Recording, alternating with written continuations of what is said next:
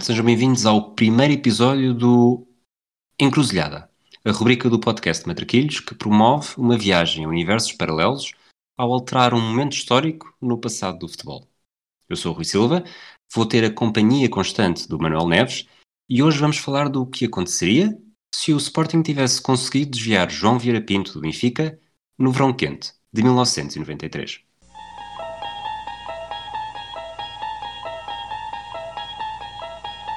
You unlock this door with the key of imagination. Beyond it is another dimension. A dimension of sound. A dimension of sight. A dimension of mind. Olá, Manuel. Olá, Rui. Estás bom? Tudo bem. Nós estamos a gravar isto na noite de 9 de novembro, mas esta ideia nasceu em março, ainda pré-pandemia, eh, na altura com muito entusiasmo, mas eh, foi um parto difícil. Sim, isto foi uma parte super, super difícil. Aliás, o nosso WhatsApp é prova disso. Isto veio de uma conversa que até acho no Twitter sobre uma, das situa sobre uma situação que se tivesse acontecido, o que é que isso podia dar, ou seja, o efeito borboleta, e a partir daí começámos a, a discutir a hipótese de discutir várias hipóteses, ou seja, de mudar o futuro de, de vários futebols alterando um pequeno acontecimento. Epá, neste caso, acho que esta primeira edição, pelo menos como benfiquista, sinto que vou para um filme de terror, que é João Pinto ter ido para o Sporting em 93-94. Eu estou aqui com o plantel do Sporting eh, de 93-94 aberto e os avançados, eh, pelo menos na frente, tinha aqui desde António Pacheco, Luís Figo, Nuno Capuz, Amaral, Jorge Cadete, Juscoviac e se calhar João Paulo ia sair, aos 16 anos, ia sair do plantel para entrar João Vieira Pinto. É o João Paulo que foi, marcou na, na última jornada, salvo erro, contra o Passo de Ferreira. Ferreira Brasileiro. Padrão, uh, treinador, uh, treinador-jogador. Exatamente. que foi guarda-redes no último jogo 3-1. Lembro perfeitamente disso, de de, na altura ainda havia esse conceito de treinador-jogador e o Passos de Ferreira tinha muito isso, né? tinha o padrão, chegou a ter o Jaime Pacheco e Exatamente. pronto, eram tempos assim diferentes. Balakov, Sherbakov, Jordanov, Porfírio, Paulo Souza, Peixe, bem, este plantel mete medo e com João Pinto isto ia ser assustador. Vamos lá, esse, este, este parque difícil. Diz uma coisa, se se o Benfica não tivesse conseguido descobrir o João Pinto em Torre Molinos no verão de 93, uh, eh, tu estarias aqui neste momento? Não, não. Provavelmente era uma pessoa, epá, uh, já tinha um doutoramento e podia ter sido uma pessoa importante na medicina ou noutra coisa qualquer porque tinha estudado muito, que era uma coisa que eu fazia quando o Benfica não ganhava e provavelmente tinha começado mais cedo e nunca me interessar por futebol. É o que eu acho que ia acontecer. Serias daquelas pessoas que diriam ah, futebol, ah, não ligo muito a isso. Quando é, quando é seleção, Sim. talvez veja isso. Exatamente, exatamente. E ia perguntar coisas. O Figa ainda joga? Coisas desse género. acho que ia ser isso. Acho que ia ser isso mesmo. Epá, assim, esta hipótese do João Pinto ir para o, para o Sporting muda tantas coisas, não só no futebol, mas na minha vida. O que é que isto, o que isto podia ter mudado? Que, é, que até faz impressão.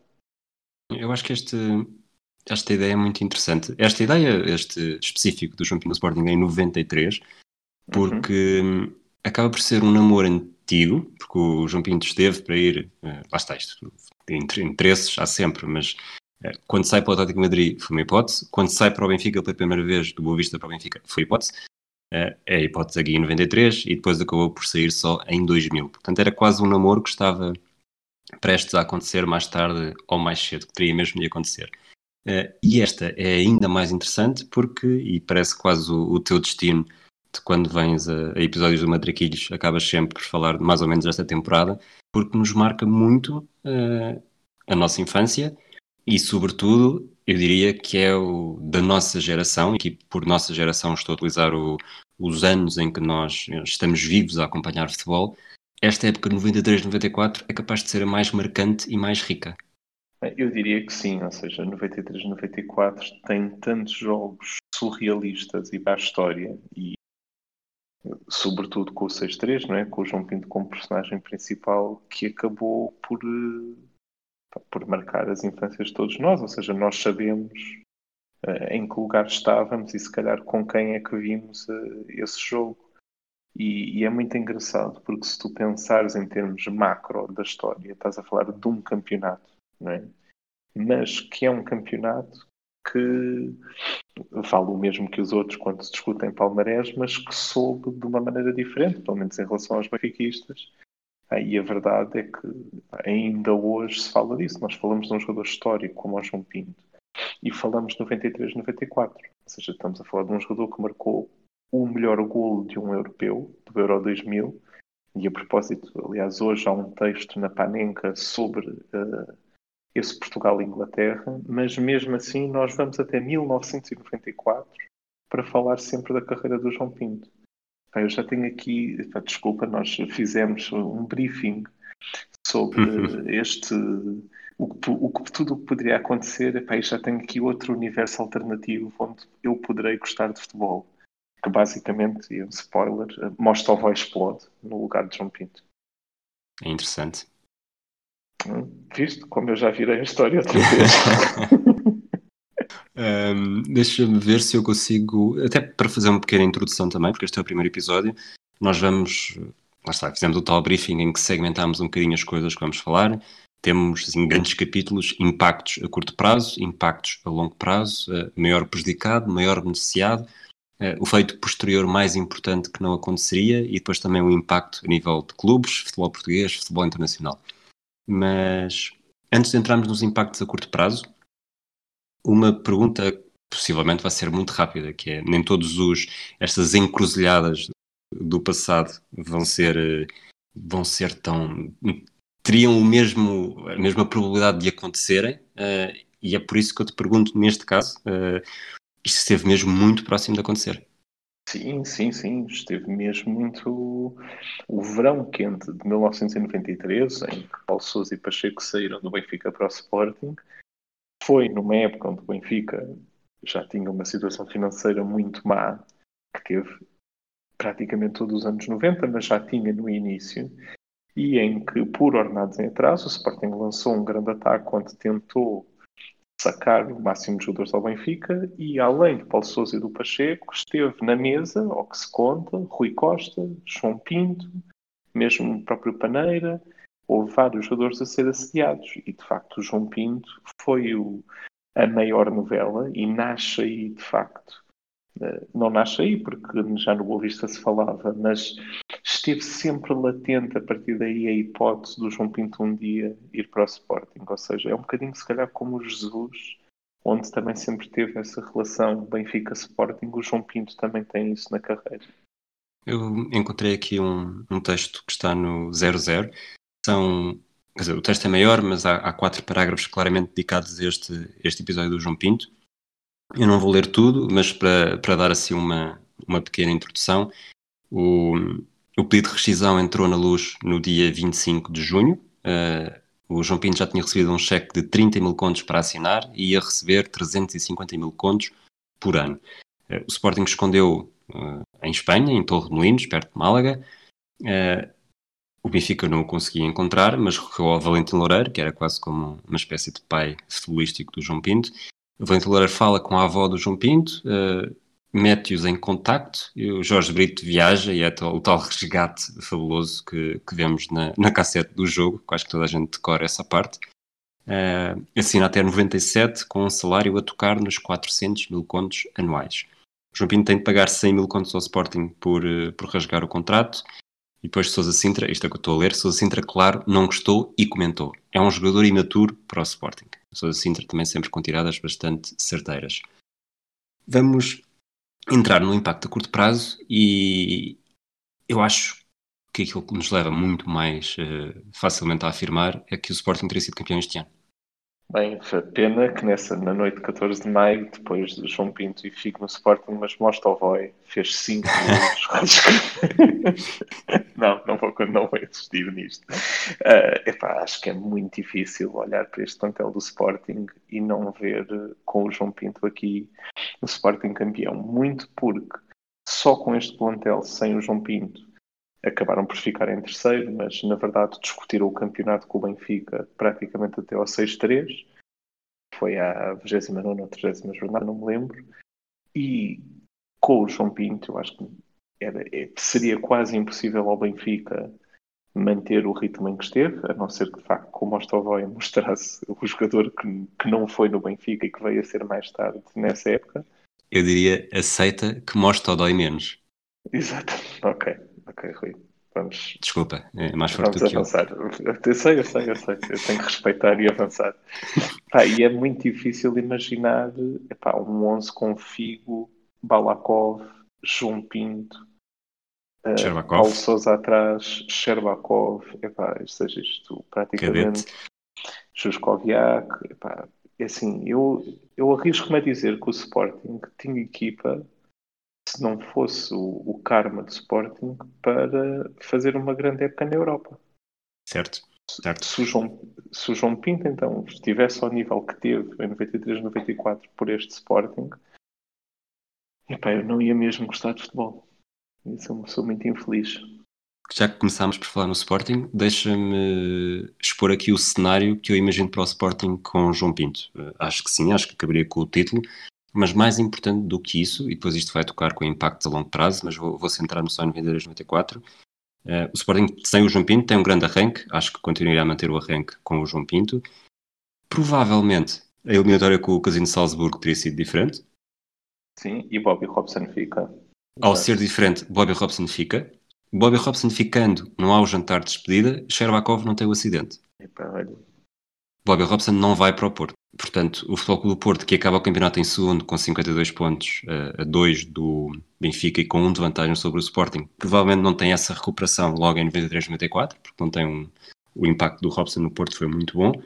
Uh, e este Sporting acaba por ser ainda melhor porque mantém a estrutura, a estrutura, neste caso com Robson, não há aquele período de confusão com Carlos Queiroz que apesar de tudo eh, depois pegou razoavelmente bem na, na, já em 94, no ano 94, mas Sousa Sintra não teria tido provavelmente uma hipótese de, de Sousa Sintrar e o Sporting de ser Sporting.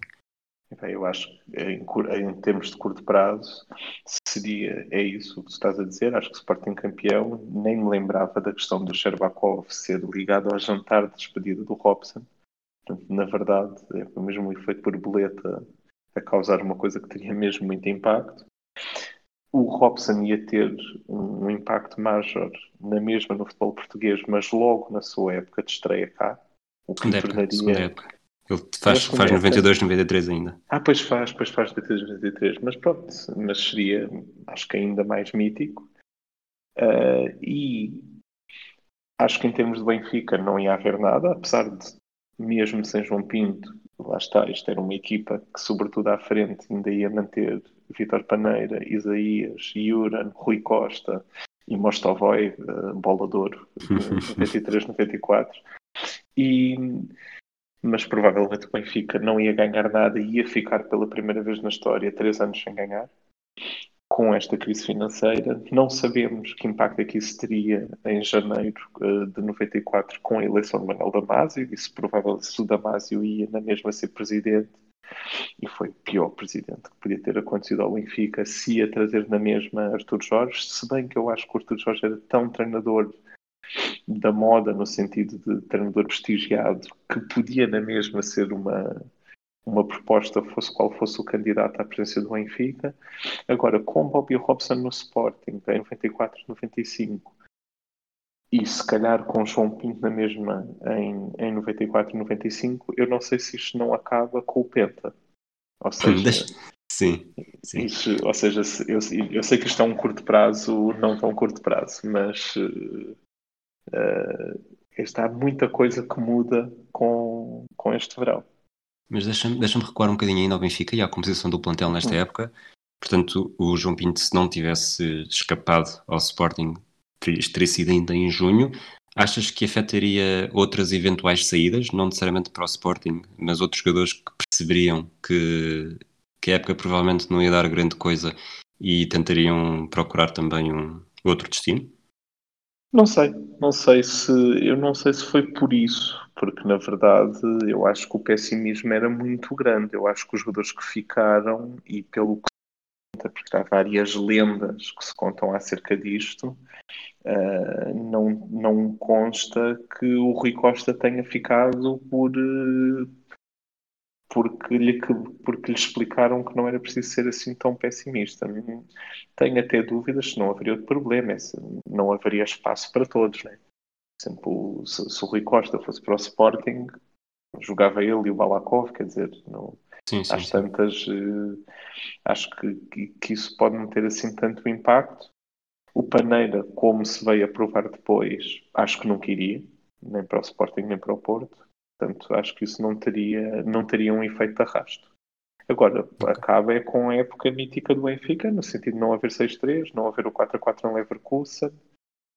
Uh... Consegues imaginar um, um, um, universo paralelo em que não te possas agarrar a isso? Agarrar não é necessariamente agarrar, Sim. porque tipo, houve outros momentos, mas... Não, é que, isto, é que isto é tão marcante na minha vida, faz tão parte da minha formação. De, pronto, eu sou do Benfica, como se calhar, se calhar já perceberam ao ouvir isto.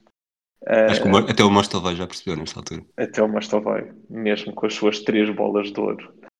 Uh, pronto, é um jogador mítico dos anos 90 e que... Não, é que a Rússia, a Rússia ganha, ganha o Mundial 94 com não, 10 gols, 10 gols, 10 gols do Mostovai e 5 é do Salenco. é ele que falha o penalti decisivo contra o Brasil, é o Mostovai e não o Baggio que falha o penalti num Brasil-Rússia na final. E pronto, isso ainda hoje é recordado pelos benfiquistas como podíamos ter tido o primeiro campeão do mundo a jogar em Portugal e não aconteceu. Eu sei que, é um, eu sei que é um universo paralelo, não te quero estragar, uh, Sim, não te quero estragar a hipótese, mas o, o Brasil-Rússia não poderia ser na final porque, porque as ah, equipas do mesmo grupo defrontar-se-iam, porque foi Brasil-Suécia. exatamente. Pois foi. Pormenores, é, pormenores. pormenores, pormenores. Não deixes não deixe que a verdade estrague uma boa história. Exatamente. E eu, eu senti-me dividido nessas meias finais, porque eu estava pelo Brasil, pelo Romário, porque era o meu jogador estrangeiro preferido da altura, uh, e depois fiquei muito triste quando o Terno foi para a rua, porque epá, a culpa era de um tipo do Benfica que ia virar aquilo, não gostei. Mas eu estava a dizer, não haver 93, 94, tal como existiu, ia marcar de tal maneira a minha vida de uma maneira diferente que é quase impossível eu imaginar que eu estaria aqui a fazer isto contigo. Ou seja, é, faz parte, ou seja, do, dos momentos. Eu tenho mais memórias da época de futebol 93-94 do que tenho provavelmente de todo o ano na escola primária de 1994 e, portanto, isso não faz sentido. Não, não consigo interiorizar verdadeiramente esta brincadeira. Eu acho que esta época é, é histórica em muitos. Eh, é mesmo rica e não é, não é de uma forma clubística. É, te falámos, tem o, tem o 6-3, tem o 4-4, tem o, o 6-3 ter sido com um hat-trick do jogador que tinha sido roub, roubado, resgatado, como, como, quiser, como quiseres pôr. E, e de facto, se o João Pinto tivesse ido para o Sporting, provavelmente, não sei se seria um. Lá está, nem sequer tenho certeza que o Sporting seria campeão, mas acho que tudo aponta que com sim, ainda sim. mais que o João Pinto seria, provavelmente seria uma época com. Pá, mesmo que houvesse um outro jogo mais importante, não teria. Mesmo para o conjunto da riqueza do futebol português, provavelmente a época não ia ser tão valiosa e importante como foi uh, com, este, com este destino. E isto não é necessariamente visto pelos olhos do Sporting ou pelos olhos do Benfica. É mesmo para, para é, do ponto de vista histórico, é verdade. Ou seja, tu não. É, é, isto é sempre difícil dissociar isto de quem ganhou. Mas esta época é mais conhecida e mais rica do que outra época em que o Benfica tenha ganho, até podemos pôr a anterior, com a de 90-91, porque não há uma história tão rica nisso, não é? Tu tens, ok, tens o jogo do César Brito, mas a história não é tão rica como a de 93-94.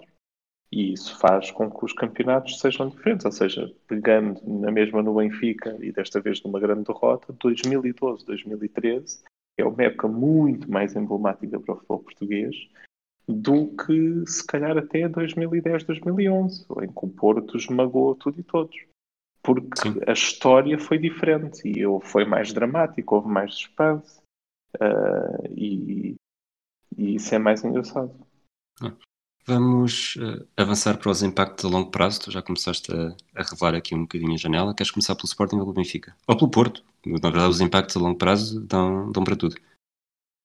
Dos impactos a longo prazo, por acaso, o Porto até acaba, até acaba por ser o mais interessante, porque no fundo o Porto pode, pelo menos para 94, 95, apanhar um super rival que impeça, ou seja, com o João Pinto no Sporting, nós estamos a falar mesmo da espinha dorsal da seleção. Não sei se conhece a expressão de algum lado. a, a ficar toda, mas não é só a espinha dorsal no sentido de ter o máximo de jogadores. Por exemplo, a título de curiosidade, eh, no primeiro jogo do Euro 96, e eu sei isso, os três convocados do Benfica jogaram: João Pinto, Dimas e Helder.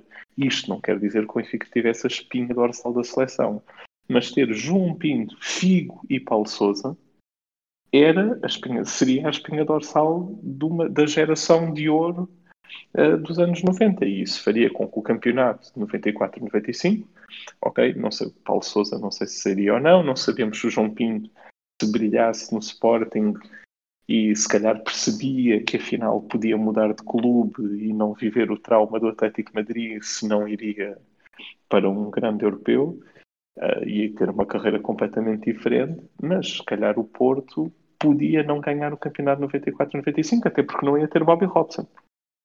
Exato. E, e portanto a história podia ser uh, dramaticamente diferente. Imagina e... este cenário. O, tanto não teria Bobby Robson, o Futebol do Porto estaria à procura de um treinador. Não sei se. Isso, era o que eu tinha a dizer. Achas que, que neste cenário o Arthur Jorge poderia acabar nas Antas em vez de na Luz? Porque o Arthur Jorge olharia para, ok, Futebol do Porto, um sítio onde eu já fui feliz, uma equipa com uma, com uma estrutura mais forte e um Benfica a vir de uma época desastrosa, e aqui desastrosa, estamos a partir do princípio que o Benfica ficaria em terceiro, digo eu. Sim, sim, uh, sim. E porque é que me vou meter o Benfica quando aquilo está a cair claro, um bocadinho claro, aos claro. pedaços? Se calhar o que o Porto se iria mesmo buscar o Arthur Jorge, que eu não sei se depois ia buscar o Nélio Tavares ou não. Tavares de regresso ao Clube do Porto. Tavares de regresso ao Clube do Porto e, e, e dispensado, Domingos a ser dispensado e Drolovic não tinha pegado assim tanto, portanto ele também dizia que não. Uh, não sei se iria acontecer ou não, mas tornava as coisas muito, muito mais interessantes. E há uma coisa muito engraçada que hoje estávamos a falar, e até foste tu que disseste, não havendo, se o rival do Porto nos anos 90 fosse o Benfica, já sem aquele tal ódio visceral dos anos 80 e início dos anos 90, porque o Benfica estaria em reconstrução. É muito engraçado porque o Porto ia perder essa força e é interessante até lembrar que o Sporting muitas vezes sacava muito bons resultados com, com o Porto, desde a Supertaça, a famosa Supertaça em Paris e se calhar teriam sido anos mais disputados entre Porto e Sporting. Eu acho que o, o, campeonato português, apesar de ter os três grandes, na verdade vive períodos de disputas a dois. Ou seja, eu acho que disputarem mesmo os três é bastante raro. E seriam anos entre Porto e Sporting, e, mas muito provavelmente não haveria pena. E Paulinho Santos, João Vieira Pinto, em Porto Sporting, faria sentido? Eu acho que ia existir na mesma. Duvido que Paulinho ficasse um santo só por uh, só por não, não ver a camisola do Benfica. Agora, se calhar tinha que distribuir uh, aquele amor que ele tinha para dar entre João Pinto, entre Figo, entre outros. E... Não sei se seria o mesmo ou não. É difícil separar esse ódio. Quero acreditar que eles se dariam mal na mesma. Um Benfica não campeão, uh, acabei de me lembrar. Lá está, isto, as coisas boas é que nós vamos, vamos falando e vamos lembrando de coisas. O Benfica não As campeão. Coisas boas, disseste tu depois do Benfica não campeão. A sério, isto é incrível. Nunca me vi meter. Ah, continua lá. uh, achas que continuaria a atrair a Parmalat? A Parmalat, para todos os, os defeitos que teve, sim, acabou sim, por ser sim, uma injeção de dinheiro e dinheiro. contribuir para o plantel. uh, um Benfica não campeão continuaria a, a atrair isso e isto posso já lançar a minha ideia e já falámos disto uhum. até no Twitter muito antes de imaginarmos que aliás quase antes de eu saber o que, é que eram podcasts que era ok, o Benfica perdeu o João Pinto tinha uma crise financeira e desportiva muito mais acentuada, mas mais rápida. Ou seja, batia no. Eu acho que o João Pinto, ao longo dos anos 90, foi acabando por prolongar aquele período de, de Vietnã que nunca era, mas parecia que ia ser, ou parecia que podia ser. E sem João Pinto, o clube batia mais cedo no poço, no fundo do poço, e recuperava também mais rápido. Talvez, eu lembro de nós falarmos disto da, da outra vez que eu vi aos Matraquilhos e de tu dares o exemplo do, do Bruno Fernandes no Sporting e a verdade é que o Sporting piorou quando o Bruno Fernandes saiu, mas reconstruiu-se. E aliás, à data que falamos, o Sporting vai em primeiro, fez praticamente só boas contratações para o nível de, de investimento que fez e se calhar reconstruiu-se mais facilmente. Eu tenho uma, uma, ideia tão má do Benfica dos anos 90 que é muito difícil acreditar na. E, e aliás, eu não, não acredito muito nisso, no quanto pior, melhor. Não acho que não acho que um país muito mais pobre faça com que exista muito mais possibilidades das pessoas se revoltarem, por exemplo. E, portanto, tenho, tenho algum pudor em aceitar isso, em achar que o Benfica ia dar a volta. Eu acho que ia ser muito mais difícil ao Benfica dar a volta. Acho que provavelmente a razia depois ia continuar, no sentido do Rui Costa ia ter que ser vendido na mesma. Uh, talvez, e isso é que podia mudar, era os Paneiras, Isaías, uh, até o próprio Neno não saírem por não haver Arthur Jorge. E isso podia dar alguma estabilidade que depois não houve. Quanto é que o Benfica ia emergir? Não sei, acho que depois de perdermos Mostovoi, quer dizer, é muito, muito difícil, uh, quer dizer, a pessoa perde, a minha equipa perde o melhor do mundo de 1994 e era muito difícil ressurgir voltando, por exemplo, não sabemos se Yuran e Kulkov depois iriam para o Futebol do Porto. Era outra das coisas que, que podia não acontecer, ou seja, o Benfica podia fechar sem Copas a partir daí. Havia muitas coisas interessantes que podiam acontecer, mas eu acho que aquela crise adivinhava-se, ou seja, mesmo na época 92-93, quando o Benfica ganha a taça num jogo espetacular, quando o Futre fez a sua melhor exibição no Benfica, e se calhar o Paulo Souza também fez a sua melhor exibição no Benfica nessa final da taça, ele faz um jogo assombroso. Na final, ou seja, quando os jogadores estão a ser entrevistados depois da final, já há indícios de mal-estar. Portanto, esta crise vinha aí e eu acho que o Benfica ia passar muito, muito, muito mal sem João Pinto. Não só perderia o campeonato 93-94, como o que vinha aí a seguir não ia ser bom na mesma. Não ganhava a taça em 96 e provavelmente manteria o jejum até, até chegar Vilarinho e Luís Filipe Não sei, acho, acho que Luís Filipe Vieira se calhar eh, não ia ver no Benfica a oportunidade que viu e sendo sócio dos três podia ir para outro. Ia para a equipa Se calhar o futebol, ia para o Futebol Clube Porto. Já Pinta Costa caiu em desgraça depois de um Penta comandando o Sporting, comandado por João Pinto, e Vieira hoje era presidente do Porto.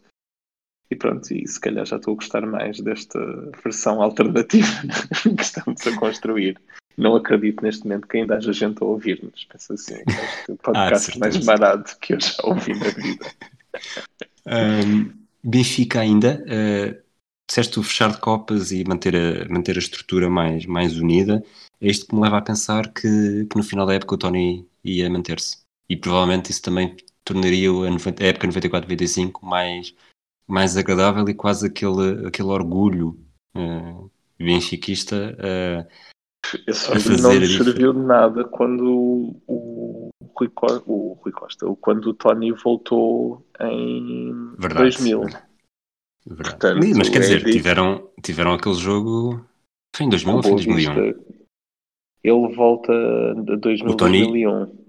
Sim, o, Tony, o Tony é o treinador do Benfica no. no, no Benfica Boa Vista, que, está no, que fica 0-0, que o Benfica podia passar para a frente. Eu, eu ia dizer o Benfica Sporting, o do penalti do Jordel. É ele ou estou enganado? Uh, isso é. Não, isso é 2001, 2002. Ok, ok, ok. E aí não é ele, é Jesualdo. É possível, eu vou, eu vou confirmar entretanto, mas uh, nesse caso então achas que o Tony não serviria de nada para tornar o para unir os cacos? Eu acho que não, uh, e acho que o Benfica ia ser o cemitério de treinadores na mesma que era. Uh, não sei, provavelmente o Sunas não vinha e havia montes de coisas que podiam mudar. Agora, o futebol hoje em dia já é ultra imprevisível, mas uma das grandes belezas dos anos 90 é que era muito mais imprevisível. Aconteciam coisas absolutamente recambulescas e é Uh, não há ato de imaginação que nós possamos ter que chegue aos calcanhares dos dirigentes de futebol nos anos 90. Portanto, tudo podia acontecer ao Benfica, desde ir buscar um treinador neozelandês que alguém tivesse visto uma vez no VHS. Ninguém sabe. Ninguém sabe o que é que podia ter acontecido. Então, deixa-me só, só, porque deixámos isto pendurado. O Tony era o treinador do Benfica naquele Benfica Sporting. O Benfica esteve a ganhar 2-0. Uh, ah, era o Tony? Já era. não me lembrava. Portanto, disso. se o Benfica tivesse vencido esse jogo, uh, estaria isolado no campeonato com um ponto de vantagem sobre Sporting e Futebol Clube do Porto. Sim, Ficou 2-2. O Porto empatou com o Braga. O Porto empatou com o Braga 0-0 nessa jornada. Acabou o relato, se não me engano, durante o Benfica Sporting. Ficou 2-2 na jornada. No, no jogo seguinte, o Benfica é eliminado da Taça de Portugal na Madeira, com o Marítimo. Depois perde com o Boa Vista no Bessa e dá então lugar ao Josualdo Ferreira. Portanto, ah, é um bom, é um bom e se, e se, o Sport, e se uh, Duarte Gomes não tivesse assinalado aquele penalti sobre o Jardel. É verdade, mas uh, tenho dúvidas também que isso mudasse muito. Era um ponto. Epá, não acredito que num campeonato tudo bem, os derbys mudam muita coisa, talvez o Benfica não tivesse imediatamente esse meltdown, mas isso depois fica para outro episódio. Exatamente. Uh, Sporting. Nós já, já, falaste aqui um bocadinho do eventual ser do Paulo Souza, do João Pinto, mais tarde ou mais cedo seria o Figo. Uh, se calhar, provavelmente falta-nos uh, abordar o impacto que, que haver Souza Sintra, um, um presidente com opções muito dúbias e, e que, entre outras coisas, vendo o Stan Fox, como ele dizia, por, eh, por ser velho e porque nunca vendeu provavelmente o melhor central daquela temporada por, eh, por não haver outra, outro período onde conseguisse fazer tanto dinheiro com, com um jogador daquela categoria. Qual é que é aqui o, o peso que Sousa Sintra poderia ter na destruição deste Super Sporting? Muito, é que isto parecendo que não, o não, tal penta sim. do Porto que não existia, uh, continuava a existir eh, decisões de Sousa Sintra? Uh... Sim, epá, é uma pergunta muito boa mesmo, porque o Sousa Sintra de facto tinha aquele dedo podre e aquela capacidade depois de não é de ficar uh, excessivamente otimista e depois de ter assim uns laivos inacreditáveis, não sei isso é, é muito giro imaginar que o Sporting empata um jogo em 94, 95 e João Pinto e Paulo Sousa são dispensados. Porque o Sousa Sintra teve um, teve, teve um, um vibe. Eu acho que se alguém podia, ou seja, mais uma vez voltando aos dirigentes desportivos, se alguém podia destruir a Sporting, seria Sousa Sintra. Acho que ele, ele era o homem certo para essa missão e, e talvez o conseguisse na mesma, o que seria impressionante. Mas eu acho que 93, 94 seria, nem ele ia conseguir destruir. Com Bobby Robson, João Pinto, Figue e Paulo Souza, acho que não dava mesmo. É, estás, estás, a falar de jogadores, eh, eu acho que este é o nosso último ponto deste impacto a longo prazo, eh, médio e longo prazo neste caso. No verão de 94 eh, saiu o Paulo Souza. Eu acredito que o Paulo Souza sairia de qualquer das formas, sendo o Sporting campeão ou não. Provavelmente poderia não ser o único a sair. Uh, chegam Oceano, Carlos Xavier, Sapinto, Marco Aurélio, a Munique. Uh, no verão seguinte chega Pedro Barbosa. E quão diferente seria a carreira de alguns jogadores se João Pinto estivesse no Sporting? E eu, a minha pergunta é, é baseada no eu não sei, ou devido mesmo muito, que um Sporting com este meio campo, obviamente também dependeria das saídas, e, e neste cenário temos Sherbakov também, não é? chegámos mais ou menos a essa conclusão que poderia continuar a haver, é que Sapinto e Pedro Barbosa, dois jogadores que marcaram o Sporting, uh, um foi campeão uma vez, o outro foi campeão duas, e acabam por ser símbolos e capitães do Alvalade, uh, continuariam os dois a ir parar ao Alvalade? Ou, ou já havia tanta gente que provavelmente o Benfica, ou mesmo o Foco do Porto, acabam por, por reforçar-se? Sapinto no Benfica, Pedro Barbosa no Porto.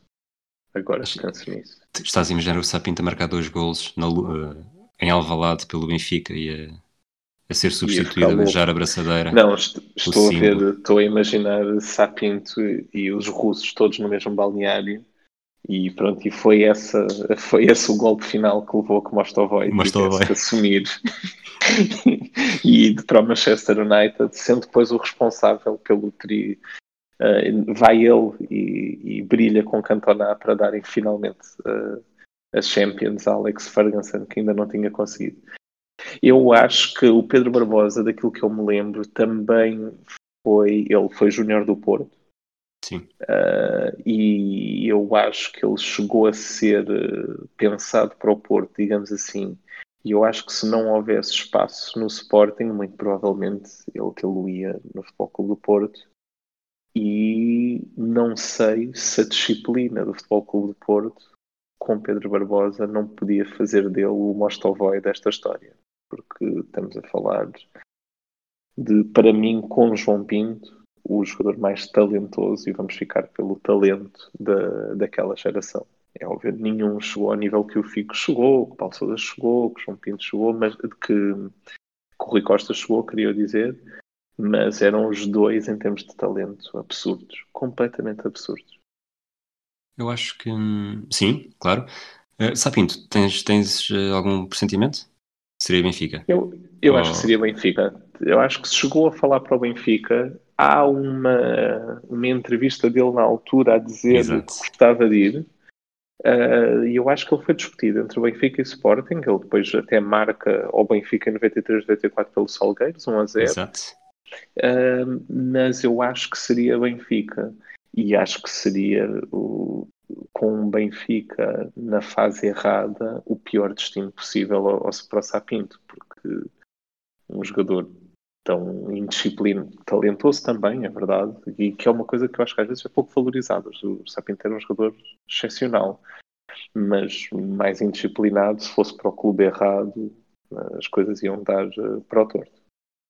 Se calhar era mais uma. Achas que não? Achas que ia ser o, o, jogador bandeira? Achas que ia ser o João Pinto daquela. Acho que poderia assumir-se da mesma forma que acabou por assumir no Sporting, uh, não tivesse depois acredido, de... acredido o Rui Águas. Mas. Sim. Rui Águas e Artur Jorge. Artur Jorge que não estaria Jorge. na seleção porque estaria no Futebol do Porto.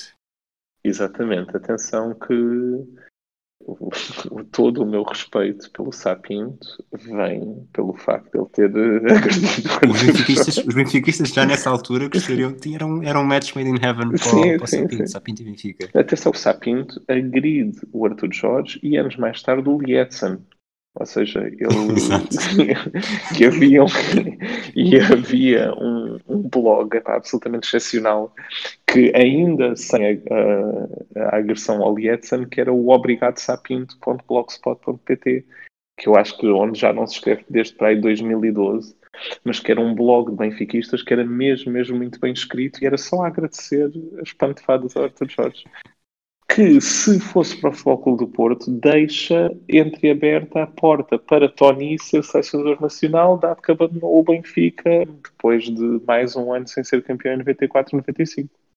Exato. E achas que levaria. levaria... Bem, se bem, Portugal... que nessa altura, se bem que nessa altura havia António Oliveira, não é? Seria, seria o possível sucessor do, do António Oliveira. Do António Oliveira, sim. Depois mas também não levaria Portugal ao Mundial 98. É a minha, não mudámos o mundo assim tanto, ou seja, não, aquela repara, se, se, o Pedro Barbosa está sem sucesso no Futebol do Porto, Pedro Barbosa não é convocado, não é expulso na Alemanha. Não, não, não. Não, não desculpa, Pedro o Rui Costa é que foi expulso. O Pedro Barbosa Costa... não marca na Alemanha. Não, o Rui Costa, o Pedro Barbosa, com o que já fez no Porto, já fez dois anos de Porto e neste momento uh, pode ir para o Inter jogar com o Ronaldo. É Portanto, talvez fosse já um líder dessa seleção, que continua sem ponta de lança na mesma, quer dizer, não nos enganemos. Olha, um, há bocado a minha hesitação, que tu achaste que eu estava a contrariar o que estava a dizer do Sapinto, era, estava aqui a pensar no, num cenário em que o Benfica vinga-se, ou tenta vingar-se do Sporting no verão seguinte e desvia Amaral. A minha pergunta, é, olhando para o plantel do Sporting e jogadores que ficariam tapados por, por, pela abundância de talento, se Capucho não era o jogador, isso, um jogador eh, fabuloso para o Benfica desviar e reforçar um bocadinho o seu plantel. Era, era, e depois evitava até vários golos que aconteceram, na verdade, nos clássicos Porto Benfica. E, provavelmente o Capucho, isto mudava a vida de muita gente aqui. Uh, Capucho, se calhar o prefiro mais cedo, era outra das hipóteses. Estou a notar aqui um padrão que nós. Uh, não, isto não é, não é combinado, nem, pouco, nem premeditado hum. sequer. Estão, coisas estão a surgir, mas já tirámos o Robson ao Porto, agora tirámos o Capucho Uh, o Penta do Fogo do Porto. Sim, no fundo, no fundo está, está muito atravessado. E eu estou a desmantelar um a um o plantel do Fogo do Porto. Jardel chegou ao Benfica porque não havia João Pinta de mais dinheiro, não é? Exatamente, exatamente. E portanto, Gaspar Ramos é tido como o dirigente do século do Benfica ao conseguir Mário Jardel e Capucho faz de Drolovic, que aliás joga do outro lado, porque entretanto foi dispensado por Artur Jorge de Foco do Porto para, para jogar para em folha. à esquerda. Ah, sim. um jogador aquele, aquele médio tipo Pembridge que ataca pouco, mas cobre bem o lateral quando sobe. Era isso que o Artur Jorge ia gostar. Sabes que isso foi, foi mais ou menos o que eu estava a achar do. Mas lá está, estamos a gravar a 9 de novembro, uma segunda-feira.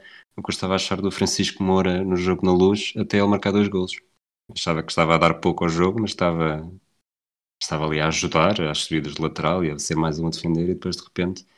Nesta realidade alternativa eu não vejo futebol, portanto eu nem sei o que é que tu estás a falar. Estás a perceber? Não, okay. não, não, quis... não faço ideia não te quis prejudicar neste, neste raciocínio e por aí mesmo vamos para, para o maior prejudicado deste, deste cenário alternativo. Que sou eu. Estou brincando. Calma, não, isto, isto é muito, muito egocentrismo. Agora, uh, é o Benfica. Achas que não há, não há forma de fugir, não é? Não Mesmo que o Benfica recuperasse mais rapidamente, uh, provavelmente não recuperaria a tempo de, de ser campeão na década e perdia uma das Sim. suas épocas mais importantes. Sim, sim, sim, e alargava o seu jejum, muito provavelmente, porque não acredito que o Benfica fosse campeão antes de, sei lá, da década de 2010. Isto ia ser uma coisa desastrosa. Não sei até que ponto é que o Vale Azevedo entraria logo ou não no, no clube, mas eu nem sequer consigo imaginar. O Benfica já desceu muito baixo. Uh, com João Vera Pinto e a ganhar o campeonato 93-94. Sem isso, eu nem imagino onde é que o Benfica iria. Eu não quero. E fica agora assim um silêncio chato. Não, tá, perdi-me perdi em duas coisas que quero perguntar também. Eu acho que o Benfica é o maior prejudicado, sim. Um, uma coisa que poderemos falar também, eu acho que, lá está, se, se o Robson continua, o Queiroz que não chega a ir para Alvalade. Nós há quase falámos muito do Arthur Jorge entre Benfica e Foco do Porto. Achas que o Queiroz acabava também ou, entre Benfica, ou, ou no Benfica ou no Foco do Porto? Eu acho que fazendo o mesmo exercício que fizemos com o Sapinto e com o Barbosa, teríamos que fazer com o Arthur Jorge e com o Carlos Queiroz. E o Queiroz, na altura, era um treinador da moda. E se não viesse para o Sporting, porque o Bobby Robson não cai, se calhar aquele namoro antigo que veio em todas as épocas por Benfica o Benfica houve uma fase que mudava treinador todos os anos, nos anos 2000, e o Queiroz foi sempre, sempre, sempre hipótese, e se calhar tinha sido uh, a hipótese nesses anos, e isso podia não ser prejudicial ao Benfica, e se calhar, ou seja, o Queiroz, uh, há uma definição maravilhosa do Rogério Casanova dele no, no antigo blog dele, da Pastoral Portuguesa, onde ele dizia qualquer coisa como uh, o Queiroz seria capaz de planear todo um plano, de fazer todo um plano nacional de vacinação, mas se alguém se constipasse à frente dele, ele nunca ia saber o que fazer. E, e eu acho que esse pensamento macro do, do Carlos Queiroz podia ser o que o Benfica ia precisar naquela altura. Okay. E aqui, com Carlos Queiroz e Mostelvoy, bem, o céu é o limite. Olha, uh, outra pergunta. sempre uma nota de otimismo, sempre a tentar uh, chegar a títulos que não aconteceram, já arrebenta com o Penta do Porto e pronto, é isto. Eu acho, eu acho que este episódio, em vez de ser uh, se João Pinto tivesse ido para o Sporting em 93, era isso se Mostovai tivesse explodido no Benfica. Aqui é uma coisa que não. Que de facto é das mais estranhas dos anos 90, quando eu olho para aquela equipa e, por exemplo, vejo. Ele teve dois momentos, que é uma eliminatória com o Dinamo Moscou e o famoso gol em 92-93 para a taça, que empata o jogo nas Antas, com o Benfica com 10, o que dá a taça ao Benfica mas de todo aquele plantel extremamente talentoso, por exemplo, eu vou ver os números do Yuran, e o Yuran não faz grandes números, tem também fugazes, mas ele nunca explodiu. E bem, depois foi um jogador absolutamente fabuloso e é muito estranho que não. Muito estranho ou não, não é? Nós sabemos os casos de indisciplina, etc. Mas que não foi o que não foi o jogador que podia ter sido. Certo. Uh, outra pergunta que eu tinha, e faço já, entretanto, lá está, tu falas e eu começo a vir, começo a pensar em cenários e mais cenários. Isto é, é terrível para a minha hiperatividade cerebral. Mas o Benfica não é campeão em 94, uh, o período de jejum é muito maior, não há o 6-3, não há o 4-4, não há um conjunto de jogos que influenciam crianças. Apesar de Portugal ser um país muito uh, nepotista, onde as crianças acabam por ficar herdar Sim. os clubes dos pais, na sua grande maioria. Achas que haveria aqui um grande desequilíbrio de forças ou equilibrar de forças? Porque acho que ninguém põe em causa que há mais benfiquistas do que sportinguistas, apesar do equilíbrio, de, as percentagens serem sempre muito discutidas. Achas que isto faria com que uma geração tivesse muito mais, esta específica, muito mais sportinguistas do que acabou por ter? Ou menos benfiquistas? Eu acho que, se, que ia ter mais sportinguistas de certeza. Uh, se calhar por menos benfiquistas e menos portistas, lá está. Eu acho que sem o Penta também não há o nascimento do. Eu não sei se haveria Penta ou não, tô, mas eu acho que haveria muito mais sportinguistas. Acho que sim, acho que teria havido. Isso é muito interessante pensar nisso, porque eu acho que o Sporting continua a ser um clube enorme, mas é a verdade que perdeu, porque porque em Portugal é assim, uma grande fatia de adeptos porque não vai ganhando. E, e, se calhar isso mudava um bocadinho o curso da história e até do próprio ponto de vista benfiquista seriam se calhar duas décadas porque aí seria apenas o campeonato 90-91 e sabe-se lá quando é que o Benfica ganharia o, o, o próximo sem nepotismo, o que, o que podia ser um reequilíbrio de forças, digamos assim. O, isso faz-me sempre lembrar uma história do, de quando o Wilson Eduardo marcou o gol que sobe o Portimonense em 2010, contra, no terreno da Oliveirense. Eu fui ver Sim. esse jogo com, com o Rui Miguel Tovar e ao intervalo há duas crianças que devem ter 9 ou 10 anos, se calhar menos até. E uma está a falar com a outra e diz, quase do nada, tu sabias que o Sporting também já foi campeão? E repara, isto é em maio de 2010, estamos em novembro de 2020. É, se, o Benfica tivesse, mesmo que voltasse a ser campeão em 2005, é, o impacto que tem tantos anos sem ser campeão, e, e as crianças, apesar de tudo, gostam, de, vibram com a sensação do gol e, uhum. e aquilo que se fala muito do ser de quem, de ser de quem ganha, é, seria, lá está, acho que potenciaria haver mais sportinguistas e menos benfiquistas. É, de certeza que, que isso aconteceria, é verdade aquilo que nós estávamos a dizer muito a brincar de eu provavelmente não gostar de futebol, o que seria impossível, eu já era completamente vidrado uh, nessa altura, ia ser só um benfiquista infeliz e andar aí uh, a, ver os golos de César Brito no YouTube em loop e a tentar convencer miúdos desses, não, não, o Benfica foi campeão uma série de vezes. A verdade é que isso ia marcar uh, eram gerações de sportinguistas que se iam lembrar 93, 94 pela positiva e não pela negativa, como se lembram, e que se calhar iam ligar muito mais ao futebol, iam fazer muito mais força para filhos e sobrinhos serem de Sporting. E mesmo que isso depois não tenha o impacto macro que nós aqui estamos completamente a extrapolar, é pá, numa série de vidas ia ter impacto de certeza. Sei lá quantos malucos é que não iam passar a ir ao Alvalade para ver essa equipa. E isso Exato. é sempre engraçado pensar nisso, não é? Sim.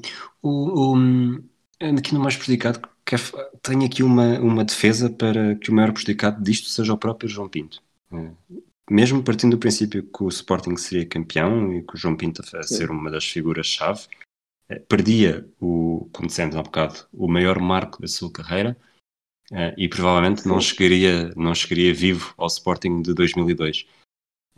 Hoje, na nossa, na nossa realidade verdadeira, temos o João Pinto com esses momentos de 94, a ser dispensado de forma trágica em 2000, a ser campeão pelo Sporting e adeptos das duas equipas, uh, dos dois clubes, eu acho que de uma forma ou de outra continuam a veem o João Pinto com muito carinho e, e recordam a forma como ele contribuiu. Se ele não tivesse chegado a ser campeão no Benfica, acho que provavelmente não teria o mesmo peso no futebol nacional como, como tem desta forma. Ele ia ser, bem, se ele tivesse ido para o Sporting, para já ia ficar na lista negra dos benfiquistas, como ficaram o Paulo Sousa e o Pacheco. Nunca seria tão grave como o Paulo Sousa, porque o João Pinto tinha acabado de chegar, não é? Ele faz 92, 93 e teria ter sido embora logo a seguir. Acho que ele seria só acarinhado por sportinguistas, não teria o 6 a 3, que é a coisa mais marcante que ele teria, e se tivesse sido campeão pelo Sporting em 94, no fundo equilibra um eventual título 2002 que não o fizesse. Agora, o que eu acho que muito provavelmente aconteceria mais facilmente é que ele seria vendido e tinha a carreira lá fora que nunca teve. Isso é que eu acho mais provável e depois a partir daí não sei se teria a sorte e não é só sorte, também é trabalho de fazer a carreira que o Paulo Sousa e que o Fico fizeram, de andar em clubes vencedores, ou se, como o Rui Costa, teria ido para uma Fiorentina ou para um Atlético Madrid como o Futre, e seria só um, um herói local de uma dessas equipas. E não achas que depois seria bandeira eleitoral de futuros candidatos à presidência do Benfica? ou nem sequer funcionaria, ou, ou, nem sequer funcionaria como bandeira eleitoral por só ter feito uma época nem funcionaria como bandeira eleitoral e íamos evitar aquele fato trágico de vermelho que ele vestiu uma vez quando teve quase para ir para o Depor e depois apareceu a renovar o contrato vestido com um fato que parecia aos do Messi.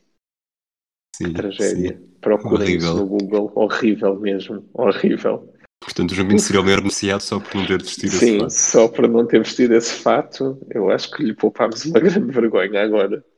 Mas é interessante, ele podia ter ido assim para um Depor, para uma coisa assim, muito provavelmente. E se ele tivesse saído, como, imaginando que ele sairia como o Paulo Souza logo a seguir, o que se calhar dava o penta no Porto na mesma, ele ainda ia sair em plena lei Bosman, em lei dos três, com, com os três estrangeiros, ia ser um dos estrangeiros de uma equipa que precisasse, o que naquela altura era muito variável. Não é? Isso é muito engraçado pensar onde é que ele podia caber nessas equipas. Porque no, no, no Barça não, até o próprio Rui Costa não foi. Uh, por acaso não sei, até não estou a pensar no Real Madrid, mas explode o Raul. É muito engraçado imaginar ele ter ido para o Real Madrid em 94, 95 Desculpa, é 95, 96 ou assim, é 95, 96, a primeira época do Raul, não, é 94, 95. Sim, e sim. o Raul não aparece no Real Madrid, já mudámos outra vez a história. O Raul mantém-se no Atlético. O João Pinto tem tanto aquela. Eu acho que ele. O mais provável, ele tinha, tinha mesmo aquela ligação, trauma de ter sido infeliz no estrangeiro. Uh, eu acho que provavelmente o Sporting ia acabar, lá está, Sousa Sintra ia ser despachado mais tarde ou mais cedo ia voltar a ser infeliz e, e regressaria. O Fragoso, quando, quando lhe mostrei o esqueleto deste episódio, uh, disse um bocadinho no gozo: ah, o, o João Pinto acabava no Foco do Porto, incluído no negócio do Costinha e do Peixe, uh, Costinha Peixe, Rui Jorge Bino, uh, portanto ia, ia, acabar no Foco do Porto. Não é um cenário. Se entrar, para, se entrar para o Jardel já em 97, exato, oh meu exato, Deus, sim. Exato. Que é que não é um cenário que eu veja como provável uh, nesta, acho que o, qualquer que fosse o presidente do Sporting, do Sporting nunca seria uma troca, mas vejo perfeitamente um cenário em que o, o João Pinto é chutado para o estrangeiro em troca de um bom negócio, mesmo quase contra a vontade, Sim. é infeliz, e, e quando regressa, Porto, regressa para o Porto. Exato. Não sei se é em vez do Rui Barros, mas, eh, mas regressa para fazer, eh, para fazer a segunda metade da carreira, e provavelmente seria a melhor metade da carreira dele, no Sim. Foco do Porto, com o Jardel. Epá, não quero falar disso. que imagem de terror. Eu acho que o facto de teres dito isso uh, prova logo tudo. E repara, ele assinaria e teríamos semanas de jornais com entrevistas ao Paulinho Santos a dizer não, não, eu, fui, eu mostrei-lhe mostrei os cantos à casa, tudo o que passou é passado. Exato. Vamos ser É, campeões juntos. Vamos ser campeões juntos. Vai ser uma imagem de terror. Eu temo não dormir hoje. Ah, sim, mas ah, A Catarina vai gostar desta parte. a Catarina vai estar dessa parte. Provavelmente não há Edmilson, mas há Drulovic, João Pinto e Jardel. Não há Capuz também. Neste momento, os quatro anos de Trump não me parecem assim tão maus. É, é a única imagem que eu consigo para isto. Imaginar o Porto dos anos 90 com João Pinto e Jardel. Epá, que terror. Epá, que imagem mesmo demoníaca. Isso é mesmo é juntar os super vilões todos numa equipa. Vamos, vamos avançar então, porque Vamos eu não te quero. avançar. Eu Isto quero, é eu quero que isto tu é muito regresses. doloroso para mim. Isto é muito Quero doloroso. Sim, sim. Quero que próximo regresses para mais que mais episódios. leve. e- Sim, sim. Exato. Maior beneficiado do João Pinto no Sporting. Epá, Eu aqui- o Sporting, se o E Sporting eu aqui tenho muitas dificuldades. Eu acho que era o Sporting. O Sporting, epá, era o jejum desde 82, caramba. O Sporting ia acabar, não ia ter os 18 anos sem ganhar, ia ser campeão. Sabe-se lá se bicampeão. Eu sei que, e pelo que tu vais colocando como perguntas, tu achas que o Sousa Sintra ia arranjar uma maneira de rebentar com isto. Mas eu vejo muito difícil. Epá, as vitórias trazem vitórias. Eu acho que o Sporting seria campeão 93-94 e depois eh, sabe Mostovoi o que é que aconteceria a seguir. Quer dizer, não, não fazemos a mínima ideia. Eu acho que o Sporting seria o grande beneficiado. Tu achas que seria? Tu achas que era o Benfica? Eu não estou a perceber a tua Eh, teoria, com a tua pergunta. Não, não, era mesmo só para saber o que é que, o que, é que acharias como beneficiado. Era só para, para avançarmos, para não pensares mais no Jordão e no João Pinto de azul e branco. Não, não, é pá, tudo menos isso, sim. Isso é uma imagem de horror absoluto. Revigrés e aquele gajo a fazer, eh, o médico a fazer aquele festejo com os bracinhos, com o João Pinto a saltar-lhe, a abraçá-lo. Isso é. Ai, não vou dormir hoje, pá. Sim. Aquilo, acho que o Sousa Sintra em 93, 94 não se faria sentir da mesma forma. Até porque o Sousa Sintra a fazer-se sentir, eu sei que, eu sei que há aqui o, o, o empate com o Vitória na penúltima jornada do Benfica e a derrota no Bessa e que isso também ajuda a que a classificação final Ok. seja, lá está, o Benfica. Vamos esquecer o Porto agora, Benfica com 54, Sporting com 51. Num cenário muito, muito básico, se o Sporting tivesse vencido o jogo do 6-3, era Sporting 53, Benfica 52. Portanto, mesmo com Sousa Sintra, foi tudo muito, muito, muito disputado até ao final. Eu acho que esta época em si nunca seria nunca seria muito disputada. Muito, disputada, eh, muito prejudicada Sim, pelo Sousa Sintra. sim. Eh, Sim. Maiores beneficiados, eu acho que o- lá está, como o maior prejudicado é o Benfica, o maior beneficiado é o Sporting, acaba por ser muito no primeiro, na primeira esfera de, de repercussões. Eh, Eu acho que o Sousa Sintra seria lembrado de outra forma como presidente do Sporting, Sim, sem dúvida. É. Seria o presidente que acabava com o jejum, sim. Exato, e apesar de ser um jejum completamente diferente do que foi depois o, o José Roquete com 18 anos, se bem que o José Roquete não é necessariamente bem visto pelos adeptos do Sporting hoje em dia, apesar de ter sido o presidente que Exatamente. acabou com o jejum, portanto, eh, mas o legado Sousa Sintra seria diferente. Eh, outros nomes que eu tinha aqui no tal documento que, nós- que- que vimos os dois, Robson, não sei necessariamente se podemos ver, se podemos ver como grande beneficiado, não, acho que não, lá está, ele foi, foi bicampeão no Futebol do Porto, Foi ao. Barcelona, treinou o Barcelona mais, mais emblemático que eu me lembro, mesmo sem ser campeão. Eh, é difícil encontrar beneficiados eh, que não sejam coletivos, não é? Sim, sim. Eu acho que a única, uma das coisas mais interessantes, mas pronto, já era extrapolar muito, era se o João Pinto explodisse lá fora e se tornasse um jogador ainda mais importante e se isso podia ter impacto na seleção nacional e se Portugal vai ao Mundial 98 por causa disso. Mas na verdade ele já era um jogador que tinha que pegar naqueles marretas com quem ele jogava no Benfica dos anos 90, que ele quando chegava à seleção, por exemplo, ele faz bons jogos nessa qualificação para o, para o Mundial 98, o 0 a 0 Famoso com a slalom. Alemanha na luz, é o famoso slalom dele. Eu acho que o 2 a 1 da Ucrânia que se perde lá, que se alguém tiver a cassete RTP, por favor confirme que houve um problema na emissão e às tantas só vi os comentários em ucraniano, porque eu acho que não sonhei, isso aconteceu. O gol do 2 a 1, acho que o gol é dele.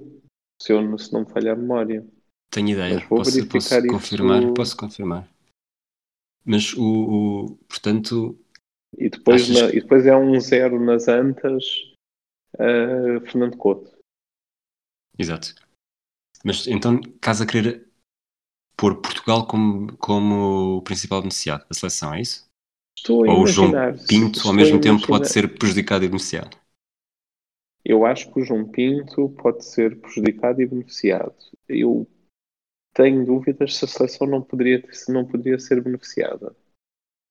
Pela, É pela um- uma é um- prioridade é- internacional, não é? Sim, é, o João Pinto faz um empate aos 83, um e um, e depois é gol do Vaximov aos 88. Não tinha ideia dos gols serem tão tarde no jogo. Eu, quando tu disseste, eu até, também foi por isso que eu quis ir confirmar, eu tinha ideia que o João Pinto tinha empatado. Não fazia ideia do em que momento do jogo é que tinha sido. Bahia, Couto, Helder, Rui Jorge e secretário laterais, Oceano e Paulinho a distribuírem paulada, Rui Costa a 10, Figo, João Pinto e Ricardo Sapinto na frente. Treinador, o que levou umas pauladas do Ricardo Sapinto. Boa, boa transição, perfeita transição para o próximo tema, que é eh, outro capítulo, o feito posterior mais importante que não aconteceria. E eu aqui vou-te pôr um bocadinho à prova. Achas que o 3-6, o 6-3, Sim, eh, é, in- é uma resposta inevitável ou numa, num panorama mais abrangente, e isto não é surpresa para ti porque também já leste, o Arthur Jorge não chegaria para destruir o Benfica. eu acho que o 3-6 ser apagado é mais marcante, apesar de ser só um jogo. Uh, o Arthur Jorge, não, eu até acho que se quiseres ver a coisa macro, eu acho que a hipótese mais se calhar que fica mais em aberto é o próprio o penta do Foco do Porto não existir. Mas para mim mais marcante era o 6-3 não existir. Eu acho, eu acho que sim. Acho que lá está, é um jogo que marca, obviamente que marca positivamente benfiquistas, negativamente sportinguistas, exato. Mas, mas tem, tem, uma tem uma riqueza histórica do futebol português muito maior do que, do que ser apenas um 6-3, do que ser apenas uma coisa boa para o Benfica uma coisa má para o Sporting. E, e lá está, estarmos a falar do Arthur Jorge e a destruição do Benfica acaba por ser muito mais extrapolar, se queiramos ir para que lado eh, queiramos, eh, o 6-3 é muito mais fácil de, de identificar e de perceber o quão diferente seria se não tivesse existido. Sim, eu acho que sim. O 6-3 não existir é, é, é mudarmos a existência de muita gente mesmo, não só da do João Pinto, que, que nem sonharia que poderia fazer um jogo desses, mas sobretudo das nossas, tantos e tantos adeptos. Acho que isso era, era claramente o, o- a maior mudança que íamos fazer. E por isto, com isto, chegamos a- a- ao suposto último segmento que acabámos por vir a falar ao longo do, do episódio, que é o impacto a nível Eu de clubes. estragando tudo e sou No- muito indisciplinado. Peço desculpa, Rui. És Para Paulinho, Santos deste- desta rubrica. Eh, o impacto a nível de clubes. Eu acho que tanto do Sporting como do Benfica já fomos, já fomos falando bastante. Poderia ser. Lá está, a tal história do Benfica era mau porque o João seria maior. eh, eu defendo um bocadinho que com as coisas bem feitas. E o Benfica, apesar de tudo, tem uma capacidade para fazer as coisas mais bem feitas do que o Sporting ao longo da sua história. Poderia ser um, um, um precipitar do caminho de, de recuperação. O Sporting, eh, grande beneficiado a curto prazo, eh, a médio prazo talvez não fizesse diferença, eh, a longo prazo não faria diferença de certeza, digo eu, mas também se calhar estou a ser mais pessimista e a ver o, o Sporting como Sporting. Sim, E o Futebol Clube do Porto, eh, acho que acabou por ser aquilo que falámos um bocadinho menos. eh, achas que o Penta era mesmo. Ou seja, o Penta Eu seria. acho, que se, eu acho que se o João Pinto não fosse imediatamente vendido, como foi o Paulo Souza, a temporada 94-95 vai ser mais difícil para o Foco do Porto do que foi. Mas não seria apenas um empurrar uma temporada? Imagina o, o, o Penta do Porto ser entre 96 e 2000. Até porque o Sporting em 2000 não teria aquele, aquele cavalgar de uma, do jejum de 18 anos. Eu, se, atenção, que tu não tens Bobby Robson e, portanto, tu tens dois anos ah, sem Bobby Robson. E não tenho a certeza, ou seja, mais uma vez, e, e apesar de Pinta Costa ser um dirigente à parte, uh, nos anos 90, depois de vários títulos alternados com o Benfica, depois do bicampeonato de 91, 92, 92, 93, o Porto perdesse um bicampeonato para o Sporting, eu não sei quantas coisas mudariam no Futebol Clube do Porto. Não tenho a certeza que aquilo fosse empurrar para a frente. Eu desconfio sempre muito da dinâmica de vitória. Eu acho que quem ganha parte sempre à frente. Exceto, exceto o Sporting, que, que, não é, que não é bicampeão desde os anos Sporting. 50. Sim, mas, uh, epá, mas estás a ver o jogador que o Figo era em 94, 95 e o jogador que o João Pinto era juntos. Tipo, é que estamos a falar uh, pá, de uma equipa que ganhou a taça nesse ano e eu não tenho a certeza, ou seja, o, eu não tenho a certeza que o Domingos, que teve um grande impacto nesses anos, tivesse o mesmo ritmo que esses dois teriam. Apesar dos dois juntos. Epá, o João Pinto era um jogador excepcional. Epá, se ele não saísse, ok, vamos, e tu, a tua hipótese é, ok, isso não acontece aí, mas em 95, 96 o João Pinto já sai de certeza e, portanto, o Sporting já é pior. Bem, mas eu sei lá as consequências que teria para o Foco do Porto não ser campeão dois anos. Não é? Não... Algo que não, não acontecia sei. desde 84, não é? Também. Pinto Costa só, só no, quando estava a aquecer é que tinha perdido o título em anos consecutivos.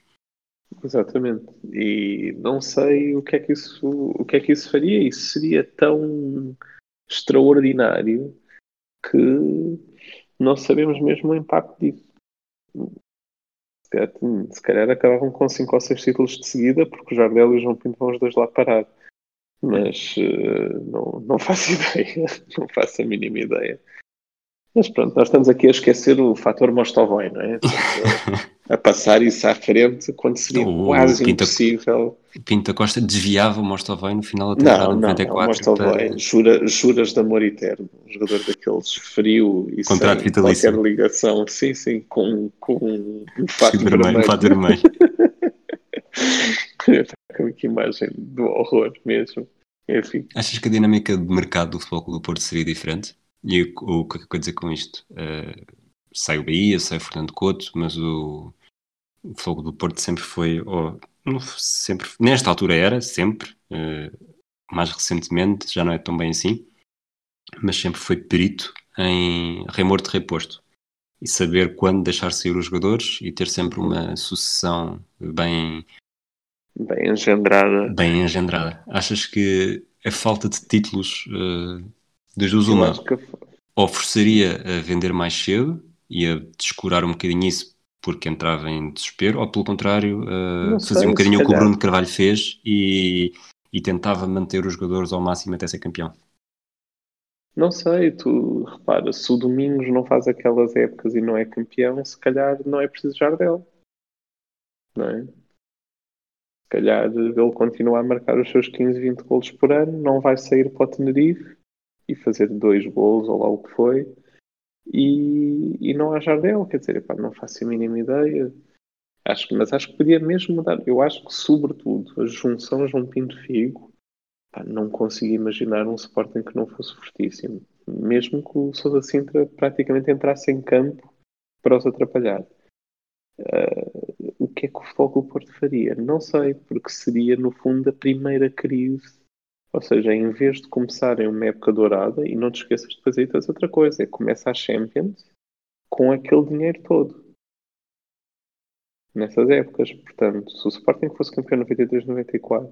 O Cerro Quieto entrava logo em 95, não é? Sim. Uh, nem, nem era preciso enviar o Santana Lopes. Exatamente, aí, mas tinhas logo, e se calhar o Porto, a vantagem económica que depois passou a ter, não a teria. Portanto, havia montes de coisas que mudavam na, naquele verão 93. Mal sabe o Jorge Brito que, o que desatou. Estragando completamente a carreira ao Mostovoi, quer dizer, uma coisa muito triste mesmo. É, impacto a nível de clubes, futebol português, futebol internacional, já falámos aqui um bocadinho do, do João Pinto se tivesse ido para o estrangeiro, mas acabava por não. E também, também da seleção, eh, também falámos isso há pouco. Um, o futebol europeu, chamar-lhe assim, não perdeu nada com esta. Ou, Nada. Em A princípio única terá coisa perdido que- pouco. A única coisa que mudaria era que a 15 de maio de 94, como não havia 6-3 no dia anterior, se calhar o penalti falhado do Dioquitos, que foi na mesma noite, eh, seria mais do que um quadradinho na bola. Porque a capa é toda a exibição do João Pinto e depois num quadradinho superior direito, drama na Corunha. Portanto, o João Pinto salvou o Dioquites. Eh, pelo menos Num cenário alternativo. Num cenário alternativo, sim. Pelo menos ter um, um destaque maior. Não acho que o penalti era falhado na mesma. Não sei. É. Seria um dia mais pobre no- na história do futebol ibérico, eh, esses dois Exatamente. eventos não estarem. Até porque depois o João Pinto sai, depois de ser campeão pelo Sporting, sai em 94 para ajudar o Deportivo a ser campeão.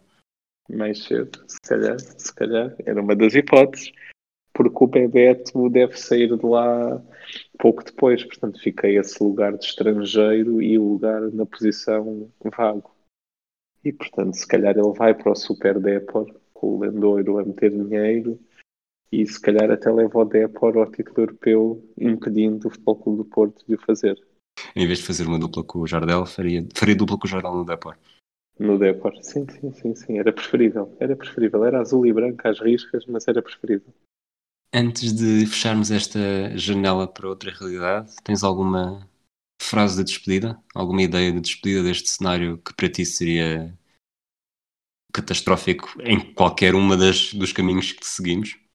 Uh, não tenho nenhum. Por acaso, uma das coisas que, que estava aqui a pensar é que ficávamos sem o. Não ficávamos só sem o 6-3, mas ficávamos sem o relato do Gabriel Alves do 6-3.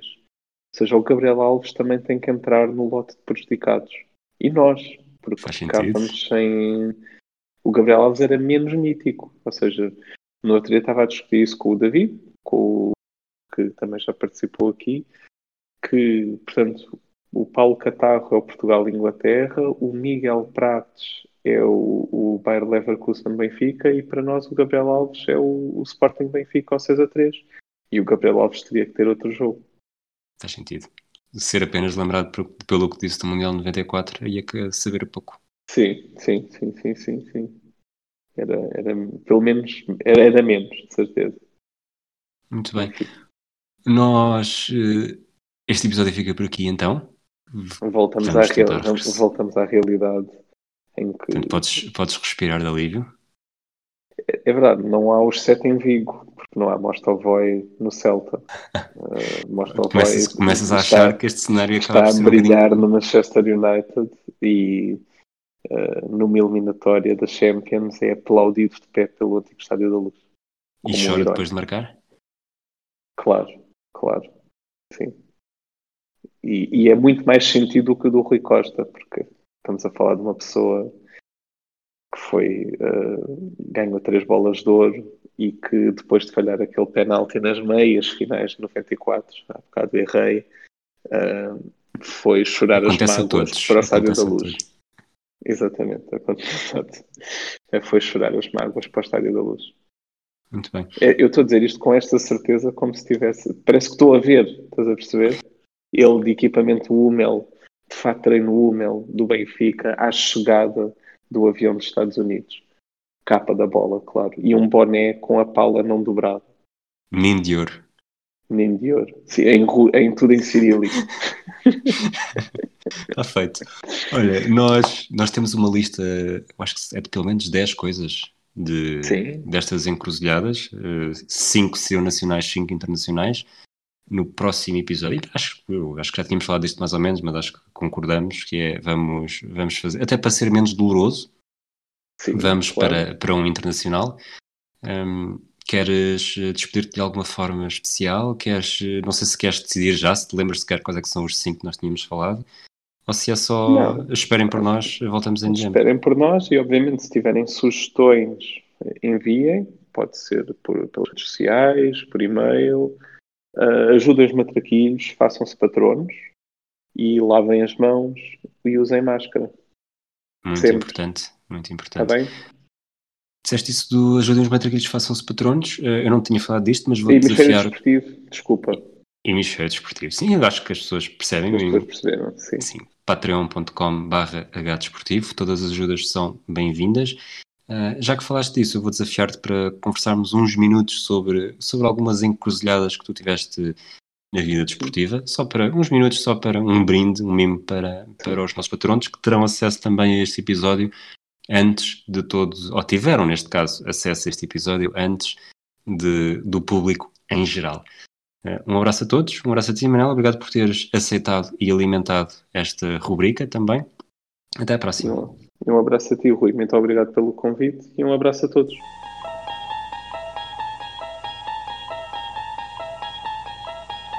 You unlock this door with the key of imagination. Beyond it is another dimension. A dimension of sound. Dimension of sight. A dimension of mind.